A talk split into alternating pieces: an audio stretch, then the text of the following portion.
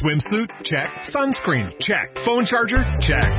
Don't forget to pack the 5 Hour Energy. It fits great in a pocket or carry on, and the alert feeling will help you arrive ready for anything. Now get 20% off when you use code 5HE Travel at 5hourenergy.com. Expires April 30th. One time use only, not valid with other discounts. Remember, visit 5hourenergy.com and use code 5HE Travel to save 20%. Los mejores ambientes para tu casa están en Viva Bonito de Liverpool. Encuentra en exclusiva la nueva línea de productos Marta de Baile Home con todo lo que necesitas para decorar tu casa. Vajillas, cubiertos, cojines, cristalería, manteles y decoración inspirada y creada por Marta para los que aman vivir bonito. Liverpool es parte de mi vida. Vamos de vuelta. Ahora sí, como diría mi queridísimo, ¿quién habrá sido Chayanne? ¿Quién cantaba? Agárrense de las Ah, no, manos. el Puma. ¿El Puma? Claro. ¿No era Chayán?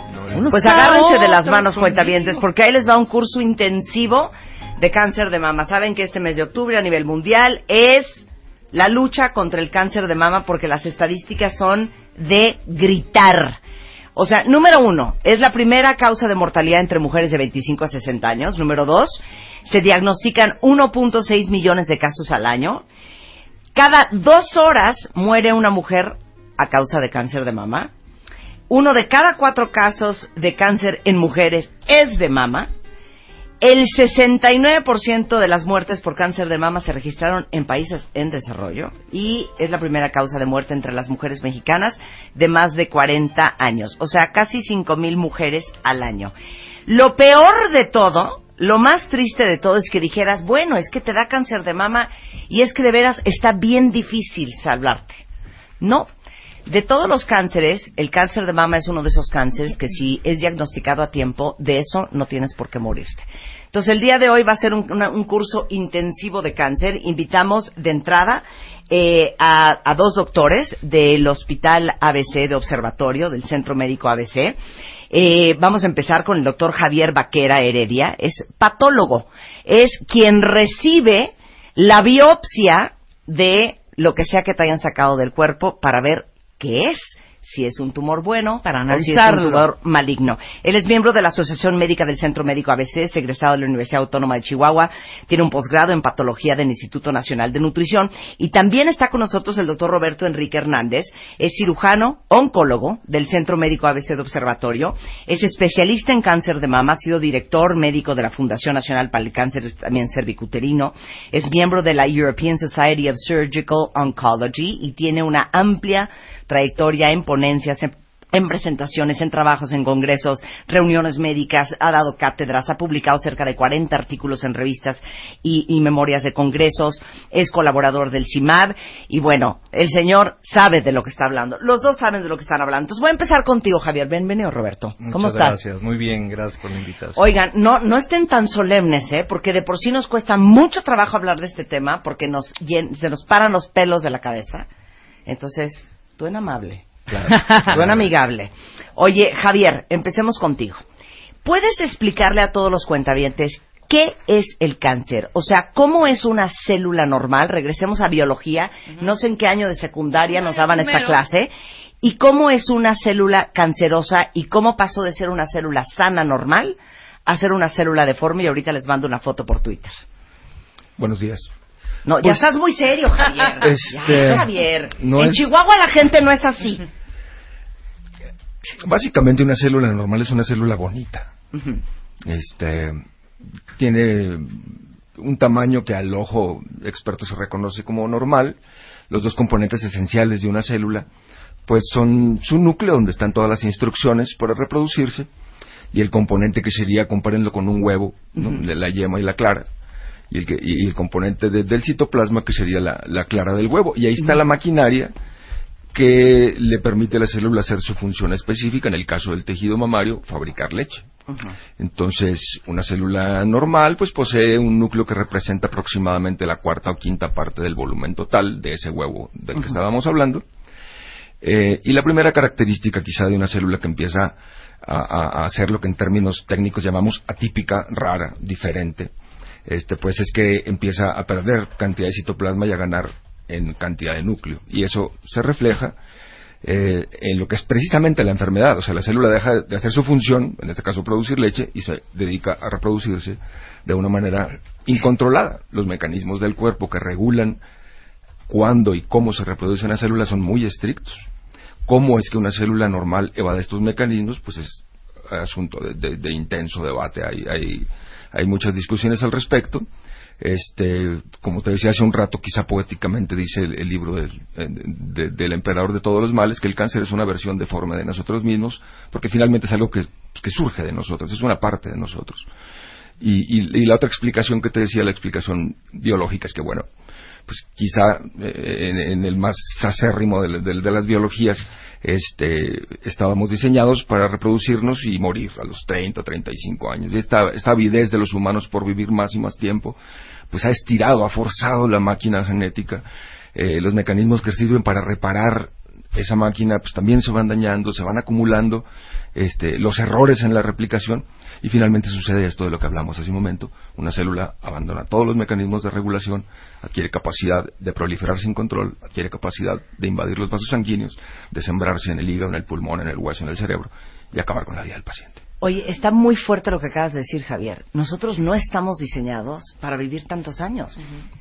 Piénsenlo así, o sea, en el siglo eh, pasado y antepasado. 40 máximo, 30 o sea, 40, 42 años, pues claro, te morías de influenza. El otro día leí una cosa muy interesante de que el asunto no es si fue primero la gallina o el huevo, sino que el huevo descubrió que la gallina era el mecanismo ideal para producir otro huevo. O sea, la vida lo que quiere es reproducirse. Claro. Nosotros, bueno, ya le ponemos la cosa del intelecto, la conciencia y lo demás, pero una bacteria lo único que quiere ser es dos bacterias. Oye, y dime una cosa, cuando, por ejemplo, eh, Roberto, que es cirujano oncólogo, te manda la biopsia del pedacito de carne, si es un pedacito de carne, ¿no? Un pedazo de tumor, sí. Un, un pedazo de tumor, te lo manda a ti. Tú, simplemente viendo la masa, ya sabes que eso es cáncer o cuál es el proceso y qué ves y cómo se ve? Mm, hay varios contextos. No soy yo al primero que le parece cáncer, sino a quien hace la mastografía. La señora se está bañando, se toca una bolita en la axila, va con Roberto, Roberto la manda con la imagenóloga que le haga una biopsia. Y sí, el tejido, el tejido infiltrado, el tejido canceroso está aumentado de consistencia. Claro, todo parte de una apariencia normal. Este, tú sabes cómo es un tejido mamario normal. Entonces, no, bueno, de hecho yo no. Es decir, tu patólogo. Tú, bueno, por fuera sí. A ver, pero es que sabes que nos tienes que hacer analogías. O sea, un tejido mamario normal sería como un, un bonito un bonito filé miñón crudo. Rosa, parejito, ¿no? Tú puedes intervenir, este Roberto, es Montessori este ah, programa. Es rosita, como los que te enseñan cuando vas a un restaurante, así. Sí, sí bonito. Bonito. Ok. Un tejido infiltrado es leñoso, es amarillo, está duro. O sea, tú agarras un pedazo de tejido mamario y este, pues, está blandito, normal. Un tejido canceroso lo agarras y está rígido. Está duro. Entonces, desde que hay, un procedimiento que consiste en tomar el pedazo de, tejido y tocar en los vidrios, eso se llama una impronta. Entonces lo tocas, lo, lo, tiñes y aún sin cortarlo tú ves que desprende demasiadas células. Un tejido normal no desprende células. Las células están entrenadas, diseñadas para estar unidas. Una de las primeras características en el microscopio es que las células cancerosas se desunen, se sueltan. Y eso tú puedes sacar provecho de ello hay un procedimiento que consiste no tanto en sacar el pedacito de carne, sino en insertar una aguja. Y entonces sacas dos gotas de tumor y se puede saber que eso es cáncer con ese material tan escaso. Ahora, es que yo no sé por qué en mi mente siempre he pensado que cuando sacas el pedazo, ya ven que cuando uno descongela una carne en el microondas, este, hay una parte que se cose y que se hace como negrilla. Yo siempre he pensado que el cáncer era como un pedazo negro. Pues hay cánceres negros. Si hay cánceres negros. Los melanomas. Melanoma. Pero bueno, es, principalmente es algo diferente al tejido normal, que no debería estar ahí, eh, y que morfológicamente cambia, tú lo tocas, como dijo Javier, y, es la consistencia es diferente. Inclusive dentro de los mismos estudios, dentro de la mastografía, ya hay signos claros que nos habla de que ese tumor tiene altas probabilidades de ser algo maligno. ¿no?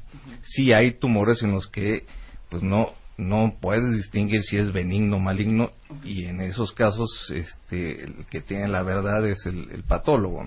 Claro. Pero dime una cosa, cuando tú, Roberto, operas una, una mama porque vas a sacar una biopsia, ¿cuánto pedazo es una biopsia? ¿Qué tamaño es una biopsia?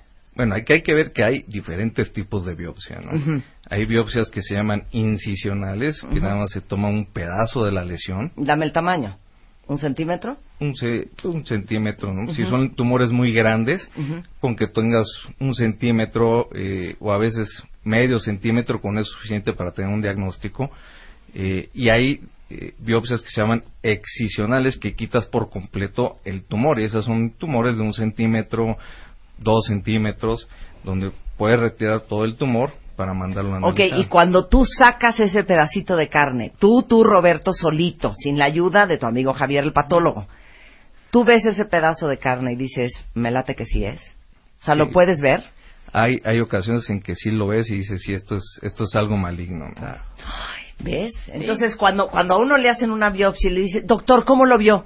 Vamos a esperar a, ver qué dice el patólogo. A ver, ah, ya los odio, ¿eh?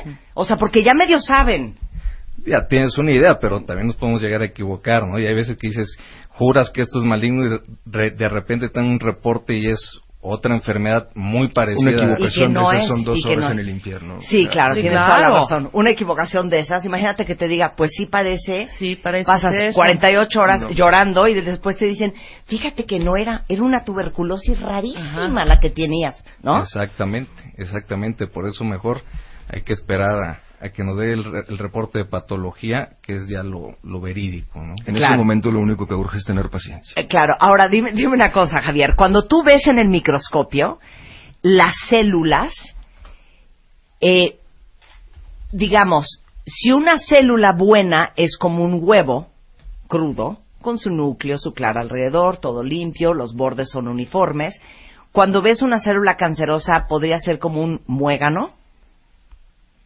siempre pienso, ¿leíste El Señor de los Anillos? Ajá. Una célula cancerosa es un Nazgûl. Ay, pon la foto. Brenda, pon la foto. Pon la foto, pon claro. la foto, así. Son monstruos. Son monstruos, wow. Sí, son pueden ser cientos de veces mayor este el tamaño que una célula normal. Es muy impresionante ver en los ganglios, por ejemplo, cuando el tumor ya se diseminó, la manera como pues como el tumor ataca el tejido normal, lo sitia, lo rodea, lo necrosa, lo mata. Claro. Ahora, dime una cosa. Eh, dicen que eh, si es diagnosticado a tiempo el cáncer de mama, las probabilidades de que sobrevivas el cáncer son altísimas. Claro. ¿Me explicas el proceso de crecimiento de la célula? Porque es un, es un periodo de incubación bastante largo. No es como que el lunes te salió una celulita de cáncer y ya para el miércoles tienes una bolita. O sea, es un proceso de meses y de años. A ver, explícame el nacimiento y la evolución del cáncer. Claro, recordando que todo empieza desde una célula, ¿no? Una célula que pierde los mecanismos de regulación y empieza a crecer y como dijo Javier, esa célula quiere ser dos y tres y cuatro y empieza a crecer ese tumor. Pero te vamos a hacerlo en meses. Enero 2016. Nace la primera célula. Es, muy interesante. Digo, realmente son muchas cosas las que hay que analizar en cuanto al tumor, pero eh, decimos que en promedio para que un tumor de mama tenga un centímetro se necesitan aproximadamente nueve meses. Hay diferentes tumores que por su agresividad de las células a veces en un el centímetro lo llegan a tener en, menos meses, ¿no?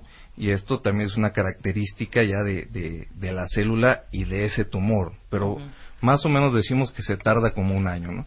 Y por eso eh, las mastografías eh, son, se trata de, de hacerse una mastografía para hacer una detección temprana cuando a lo mejor todavía no hay en sí un tumor formado, pero ya hay células. Hay un pre. Exactamente, que ya se ven unas células que están cambiando de morfología y se detectan por medio de la mastografía. Entonces, ese es eh, realmente eh, el mejor uso eh, o el mejor resultado que puede dar una mastografía. Eso sigue creciendo, el tumor sigue creciendo y sigue invadiendo tejidos. Y de repente, uno de esos tejidos puede ser un conducto linfático, y las células se meten en el conducto linfático y se van hacia los ganglios. ¿no? Yo digo que los ganglios son como los filtros del cuerpo, los filtros de la sangre. No doy porque- crédito a los ganglios, ¿eh? O sea, no entiendo por qué tenemos ganglios. No deberíamos de No. tener, porque por los ganglios vivimos con el Jesús en la No, boca. al contrario. Tengo una... No, hija, porque No, ¿cuántas porque quiere no decir, estado? es No. el signo de una infección. O sea, sí, que hay pero una ¿cuántas infección veces no hay algo. Hija, tengo una bola. Doctor, es una bola. No, es un te ganglio preocupes, Es inflamado. un ganglio inflamado, eso se te va. Luego, doctor, es una bola. No, este ganglio es otro ganglio del cuello que tienes. Ajá. Seis meses después, me sentí una bola. No, ha de ser un ganglio. Pa- o sea, los ganglios son No, nuestro talón de Aquiles. No son pero- protectores. pero son muy importantes. Por eso, Roberto, por eso. Pero te meten unos sustos los ganglios. Ah, claro. ¿Verdad? Sí, Totalmente. sí. No, inclusive a nosotros también como médicos, ver un paciente con, con un ganglio inflamado, un ganglio crecido, Claro, ya estás nervioso. pues tienes que... Que hacer algo al respecto. Claro, Sí, y aparte, totalmente. ¿cuántos ganglios hay? O sea, tenemos ganglios hasta en las nalgas. O sea, ¿cómo? ¿Cuántos ganglios hay en todo el cuerpo? No, millones, muchísimos. Imagínate. Sí, no, hija. O Entonces sea, ya no estamos sabes si es una bola de cáncer, si Claro. es un ganglio, si es un grano, si es un grasa. Bueno, ahorita que estás hablando precisamente de cómo evoluciona, qué etapas son Sí. desde que empieza quizá el precáncer hasta que puede ya desarrollarse en un cáncer y ya terminar metástasis, bye. ¿Cómo hay? Porque sé muchas historias y tengo ahora mu- una relativamente cercana donde el rigor para hacerse sus estudios de esta persona era, hija, o sea, perfecto, ¿no? O sea, nunca Muy dejaba de ir sí. totalmente, totalmente. Y de pronto, de pronto, a eso, mi pregunta es, de pronto ya hizo metástasis, de pronto, del, primer diagnóstico hace tres años al segundo año se, eh, se desarrolló, se volvieron locas las células e hizo metástasis en los huesos. ¿Puede haber ese cáncer silencioso que no haga bola, que no haga, que sea nada más pura célula ahí contaminando todo el cuerpo y corte A no detecta la mastografía, no detecta el ultrasonido y bueno, pues sí, y malos ojos, pues, o igual doctores que, no tuvieron el ojo clínico y ya estar casi casi a punto de morirte. Invadida. Sí, sí, sí, sí, claro, Sí, eso, eso, eso puede pasar, ¿no? Eh, recordar que los estudios se piden, eh, desgraciadamente, como para poder identificar de manera temprana si algún cáncer regresó, si hay una recurrencia que puede ser local o que pueda ser sistémica, pero si hay lesiones que a lo mejor un- la única sintomatología que dan es una molestia en la espalda, una molestia en el hombro, una Ah, ya, molestia. doctor, no- Ay, qué horror. Y el problema ya está en el o hueso. sea, sin ¿no? bola o con bola te mueres. O sea, hay cánceres que no hacen bola. Claro. Claro. Sí. ¿Ves? O ¿Y sea, entonces? Pues es, es- Para eso es la del ultrasonido y la mast- mastografía, pero ni aún Hay tumores así- que son invisibles para la mastografía. El carcino- hay una variante de carcinoma lobular que puede tener cinco patrones mastográficos y un patrón mastográfico es que no se ve nada. Claro. Claro, cuando se toca se siente aumentada la consistencia. Pero entonces por eso hay que revisar al paciente, hay que mandarle a hacer su mastografía. O sea, básicamente la noticia que nos acaban de dar Javier y Roberto es que si no te sientes bolas, Sí, tampoco no estás estás del libre, otro ¿eh? lado. No, No, exacto. estás del El otro mensaje lado es que vivas la vida el día de hoy. O sea, o sea. gracias, ¿eh? Qué buena Sí. noticia.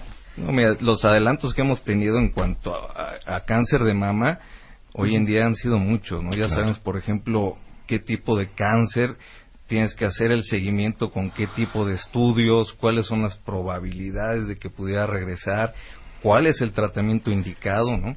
Y eso se ha venido modificando en los últimos años, pero pero muchísimo, ¿no? Ok, ¿pueden explicar entre los dos qué es metástasis? Otra palabra horrenda. O sea, de ya hizo metástasis. ¿Qué significa eso? Vas, Javier. Bueno, etimológicamente significa detenerse más allá. Este, hay una teoría muy interesante que dice, uno ve el microscopio y se ven un tumor, n cantidad de células. Pero este, unos estudios, creo que son noruegos, eh, postulan que existen en esa misma población que tú ves todas iguales, hay una población cuya función es invadir el tejido local y otra que cuya función es meterse en los vasos sanguíneos y linfáticos, que esa es una cosa muy importante de, de separar, porque una cosa es que el tumor haga una invasión linfática y entonces te crecen los ganglios y te das cuenta que algo está sucediendo y que hay que hacer algo rápido. Hay cierto tipo de tumores, que en términos genéricos les llaman triples negativos, que esos se van a los vasos sanguíneos. Entonces el cirujano está muy contento porque ya quitó el tumor completamente, porque los bordes quirúrgicos están libres, porque la axila está limpia, porque no hay metástasis. Y el tumor se fue, decimos en términos técnicos, se comportó como un sarcoma, que es otro tipo de tumor. En vez de comportarse como un carcinoma que se va por los ganglios linfáticos y los hace crecer, este se comporta como un tumor de otra índole, como un sarcoma, se va por los vasos sanguíneos y entonces hace metástasis, pues pulmonares, óseas, cerebrales. Tiene otro comportamiento y esto es estadístico. O sea, pero que metástasis es que ya se, Se diseminó. Ajá. Se regó en todo el cuerpo. Se fue por y los es vasos siempre sanguíneos. porque entró a los vasos sanguíneos. Sí, porque, la- porque lo otro se llama por extensión directa, ¿no? Sí, O sea, cuando un tumor de mama se mete a la parrilla costal, Claro. exacto. entonces eso, Es es, esa es invasión una invasión directa. directa, no, no, no fue una invasión a distancia. Por eso, pero ustedes no pueden saber a la hora de que retiran el tumor y dices, no, pues ya la hicimos, salió limpiecito, sacamos absolutamente todo. Pero ¿cómo sabes, Roberto, como cirujano oncólogo, que no se fueron las células a los vasos sanguíneos o a los ganglios o a los conductos de los ganglios? Ah, ok. Esto cuando quitas el tumor, el patólogo, parte de lo que revisa es si ese tumor invadió microscópicamente vasos sanguíneos o vasos linfáticos. Adentro de esa misma masa. Exactamente. Ajá. eh, dentro de esa misma masa. Si invadió alguno de estos, eh, sabes que las probabilidades de que pudiera llegar a tener in- eh, enfermedad en ganglios o enfermedad en otro lado, pues va aumentando, ¿no? Y para eso se hacen después los estudios de extensión es, para ver si hay en alguna otra parte. ¿Qué es cuál, el. Ahí PET? está tu pet. Pues puede ser el PET, puede ser el gamagrama óseo, puede ser el ultrasonido hepático, todos estos que, que llegamos a pedir los doctores es para descartar en ese momento. Y son algunas de las indicaciones de que esas pacientes requieren de quimioterapia para prevenir si alguna de esas células que invadió el conducto linfático vascular ya está circulando por el cuerpo, matarla. Bueno, regresando del corte, les vamos a explicar dos cosas muy importantes también. Eh, número uno, eh, ¿por qué si te diagnostican a tiempo es curable tu cáncer de mama? Y después, ¿cómo funciona la eh, quimioterapia y la radiación? De eso vamos a hablar hoy, hablando de cáncer de mama, regresando en W Radio. No se vayan. W Radio 96.9. Escríbenos. Radio, Twitter, Facebook, Periscope. wradio.com.mx y martadebaile.com.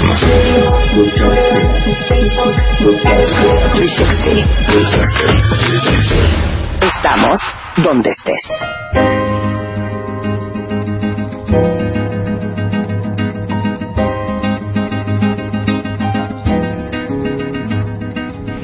Son las 5 de la mañana en W Radio y estamos en un curso mega intensivo de cáncer de mama. Y les traje a dos super doctores. El doctor eh, Roberto Enrique Hernández, que es cirujano oncólogo del Centro Médico ABC Observatorio, especialista en cáncer de mama. Y el doctor Javier Vaquera, que es el patólogo, que es quien recibe la muestra de lo que sea que te hayan sacado para ver qué es y si es o no es. Él es patólogo, miembro de la Asociación Médica del Centro Médico también ABC.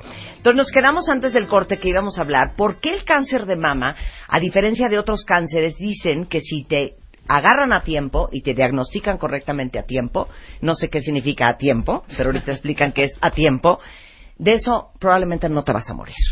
¿Quién, quién contesta? Vas, Javier. Pues yo creo que tú explica mejor el- el- lo relativo al tamaño. No, voy a decir lo que decíamos hace un momento. O sea, lo, lo pertinente para mi profesión de esa pregunta es cuando uno tiene el tejido bajo el microscopio, finalmente la patología es el arte de entender lo que está bajo la lente. Y a lo mejor con el tiempo no llegas a entenderlo, pero te, te acostumbras a, a- a conducirte como si lo hicieras. Ha- Hay una cosa que se llama variación interobservador. La misma lámina no le parece lo mismo a dos o tres patólogos diferentes. La misma lámina. Ajá. Entonces, la pregunta clave es, ¿cuál es el cambio en ese, en, en ese aspecto de las células que hablábamos hace un momento? ¿En qué momento se volvieron ya tan feas como para que Roberto tenga que intervenir y operar y la cirugía Ajá. y todo lo demás? Claro. Entonces, esas lesiones se llaman lesiones precursoras. En patología se usa, se usa mucho el término de limítrofe, que es una manera elegante de decir Borderline. borderline. O sea, Sí, sí, sí. no sé exactamente, y así se comunica. Él es el que tiene que tomar la decisión junto con el paciente de qué vas a hacer. O sea, de no sé si ya es o va a ser Eh, en dos minutos. Claro, y se pueden hacer pruebas moleculares y pruebas de inmunistoquímica. A- a- Hay tecnología, pero finalmente, a mí personalmente una cosa que, que se me hace muy, muy shocking es cuando una lesión tan temprana como una cosa que se llama carcinoma lobular in situ, que es una cosa chiquita, nadie la ve en la mastografía, eso se lo haya el patólogo por andar buscando. Y puede terminar en una mastectomía bilateral con reconstrucción inmediata, porque la paciente simple y sencillamente no, no, no, no, no tolera la idea de que se tiene que estar revisando cada tres o cuatro meses. Entonces, de una cosa pequeña, chiquita, microscópica, acaba en una cirugía que es una cirugía considerable. Volviendo al punto inicial, o sea, ¿por qué si te lo detectan más temprano te curas? Porque si lo quitas completamente, antes de que haya invadido los nervios, antes de que haya permeado los vasos linfáticos o los vasos sanguíneos, este, y, y si los bordes, digamos, esto ya no es tan crítico como antes, pero digamos que tienes los uno o dos centímetros de borde de tejido sano, pues razonablemente, el paciente nunca está curado, el paciente oncológico está en control. Claro. Porque se tiene que seguir revisando por el resto de su vida. Hay cánceres que vuelven 20 años después. Sí. Así es. Y eso es importante, ¿no? Decimos que se puede curar, ¿por qué? Porque está localizado en el órgano donde se originó y que no hay datos de que esté eh, en otro lado. Y hoy en día sabemos también, y ya se ha venido modificando esto, que inclusive pacientes con afectación en ganglios, que nosotros lo llamamos como una enfermedad localmente avanzada, y pueden estar en, en remisión durante muchísimos años, ¿no? Muchos años y a lo mejor fallecer de otra cosa. Claro. Y todo esto, pues bueno, se ha venido modificando por estudios genéticos que se le hace al tumor, características que hemos descubierto de cada tumor.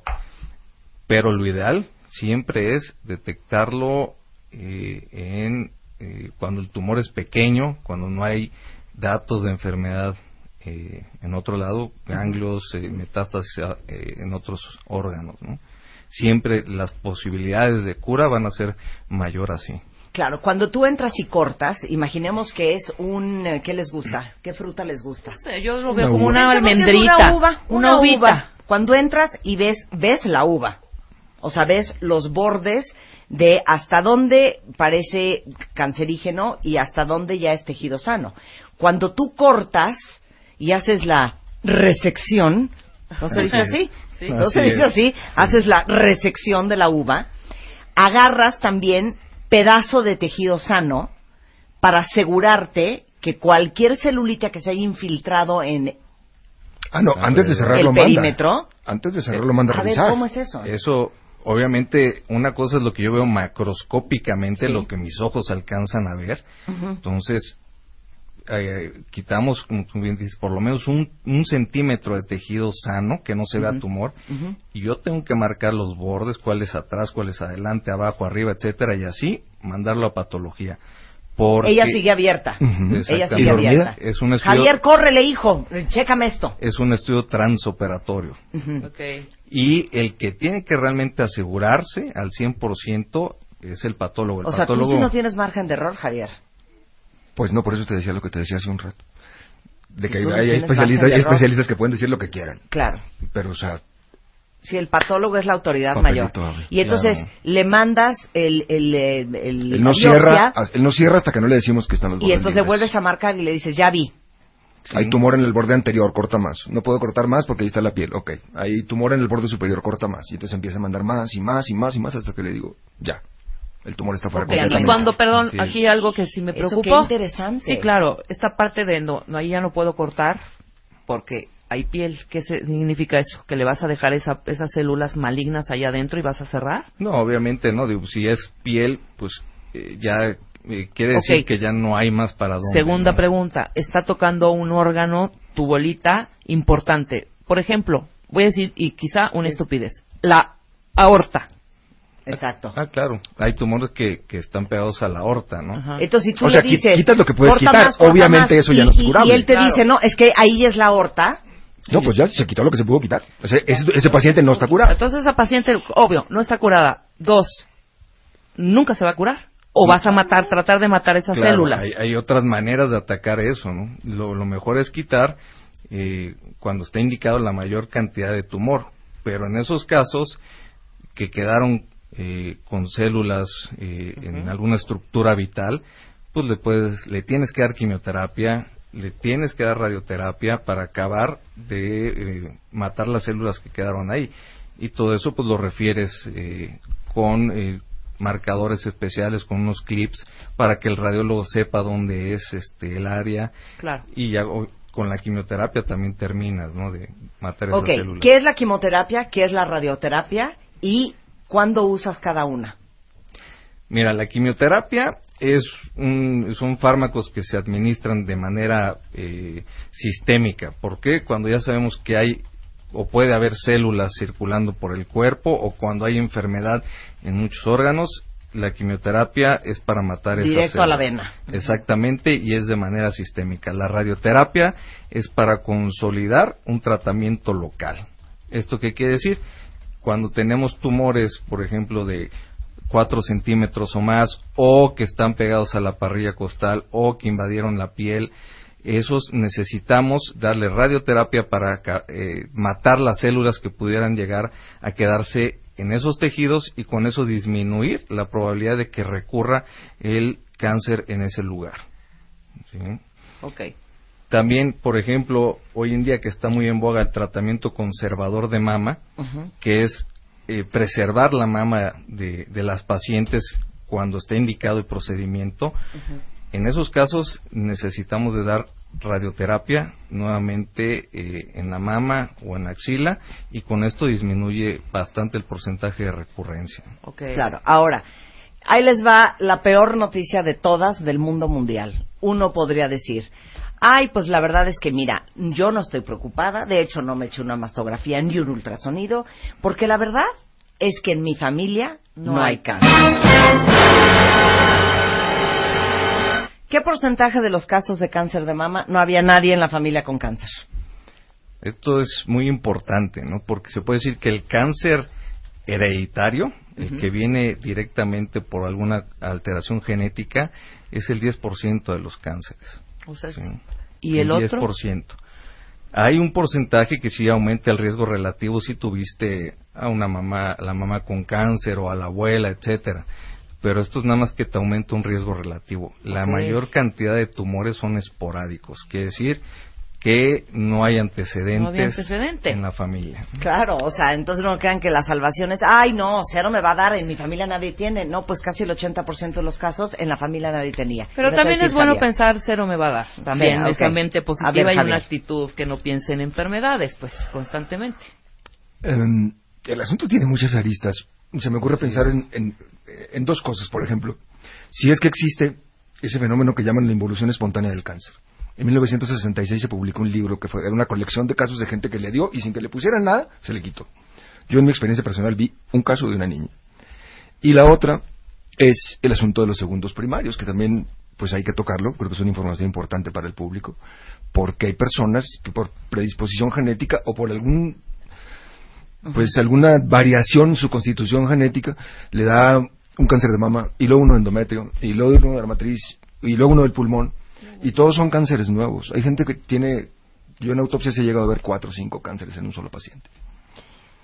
Entonces, esa es otra cosa, que el hecho de que te quitaron un tumor chiquito con todos los bordes libres, que no Claro. tiene invasión y todo, eso no te quita que te pueda dar un cáncer de otro lado porque tu constitución Claro, tienes está un, un- provocando un efecto parte. de campo se llama. Claro, O sea, eso no todas es tus células están metástasis. dañadas, eso no es metástasis. Si no es un Ese es cáncer segundo nuevo. primario. Es claro. ¿Y te puedes curar de metástasis? Uy, esa es buena pregunta.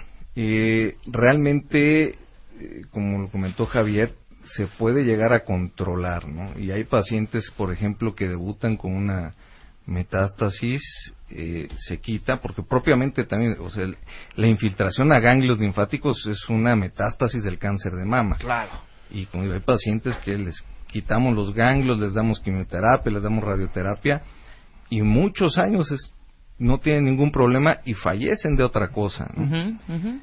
Entonces, eh, Por eso, dilo cómo es. Si tienes metástasis, está pelón. es más difícil controlarlo. Es más ¿sí? difícil, estás luchando Además, no es igual dos. una metástasis cerebral que una Sí. metástasis hepática que una Claro. metástasis. Hoy en día, hoy, hoy- hoy en día las, las metástasis se operan. Cuando yo empecé a estudiar Claro. medicina, No se opera. no, no se hacían metástasis. ¿Y cuál es la metástasis más recurrente, pues, cuando es mama? ¿Huesos y, y cerebro?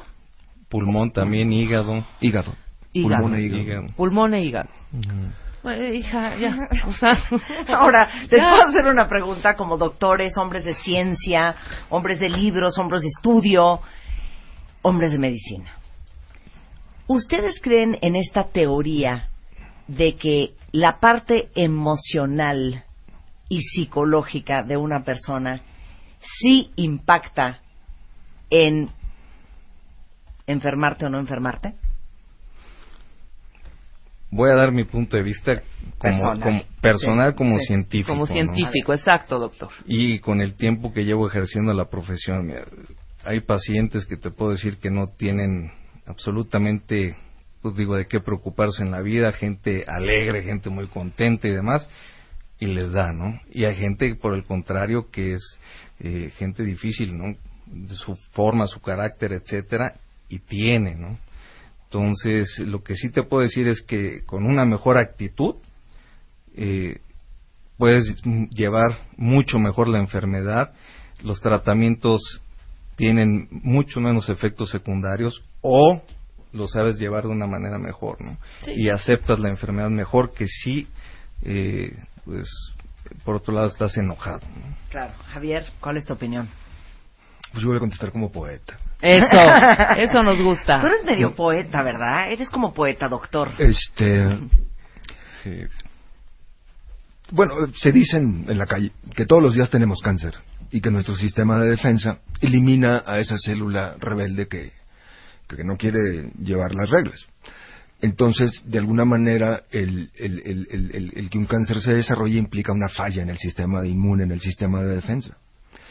Este, a medida que la medicina se ha complicado de los ochentas para acá, se han entretejido sistemas que antes se consideraban independientes entonces hoy se habla de un sistema neuroinmunoendocrino, neuroinmunoendocrino, que relaciona pues cómo funciona tu cerebro y esto tiene que ver también pues, con, con tu humor, con tu talante, con tu manera como, como percibes el mundo que te rodea, con el sistema de defensa del que estamos hablando y pues con las hormonas que no tengo que abundar en que también son muy importantes. Entonces, ¿cuánto influye tu actitud en que te dé cáncer? No lo sé. Ciertamente que hay gente, como dice Roberto, yo conozco una persona que es súper exitosísima y, yo me enojaba mucho con ella porque este se la pasaba temerosa de que le iba a dar cáncer de mama. Le, digo, pero tienes todo en la vida. Hasta que entendí que si yo tengo miedo de la altura, ella tiene miedo del cáncer y, y- los dos lo deseamos tanto que no nos vaya a dar que a lo mejor propiciamos que nos dé. Eso respecto a que si tu actitud o tu talante tiene que ver con el hecho de que te dé. Ahora, cuando ya lo tienes, no tengo la menor duda que una actitud positiva, optimista, constructiva, propositiva, te puede regalar entre tres y seis meses, no solamente de vida, sino de buena vida. Porque una cosa, como dicen luego, no deja tú que se vaya a morir, es lo que le va a doler. Sí, o sea, hay sí, maneras de terminar con esto, que es el otro extremo de nuestra conversación. O sea, ¿cómo deberíamos terminar esto? Tengo una, una señora, a mi, a mi oficina va mucha gente, y, y es una señora que tiene, y me dice, tengo 91 años, tengo cáncer de mama, me han operado siete veces, ya no quiero estar aquí, y no hay nadie que me ayude. Y no hay nadie que le ayude. En México está prohibida la eutanasia. Sí, totalmente. Entonces, hay una proporción importante de gente que no la quiere ver venir. Y, es- y bueno, obviamente, el oncólogo siempre te va a decir que le va a ir bien. Es su función. Sí, claro, Mi función es decir que las cosas van a estar mal. O sea, nosotros los patólogos tenemos una percepción deforme porque siempre vemos al que le va mal.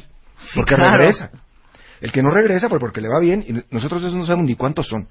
Nosotros tenemos la percepción deforme de que a todos les va mal, y no es cierto. Claro. Pero sí, pero sí es cierto que hay gente que le va tan mal que ya lo que quiere es que le ayuden a terminar y no tenemos una especialidad médica que nos ayude a dar ese brinquito, Sí, claro. una actitud más amigable. Probablemente la muerte no sea lo peor que te pueda suceder. Sí. Claro. La neta, sí, güey. Ni vas a sentir una Marta. cosa, qué mal humor morirse. Qué mal humor morirse. No, debe ser una sorpresa maravillosa. Cero, Javier. Cero. Oigan, tengo muchísimas preguntas. Dice Pilar de 51 años que ella no ha tenido hijos. ¿Qué porcentaje tiene de, de tener cáncer de mama?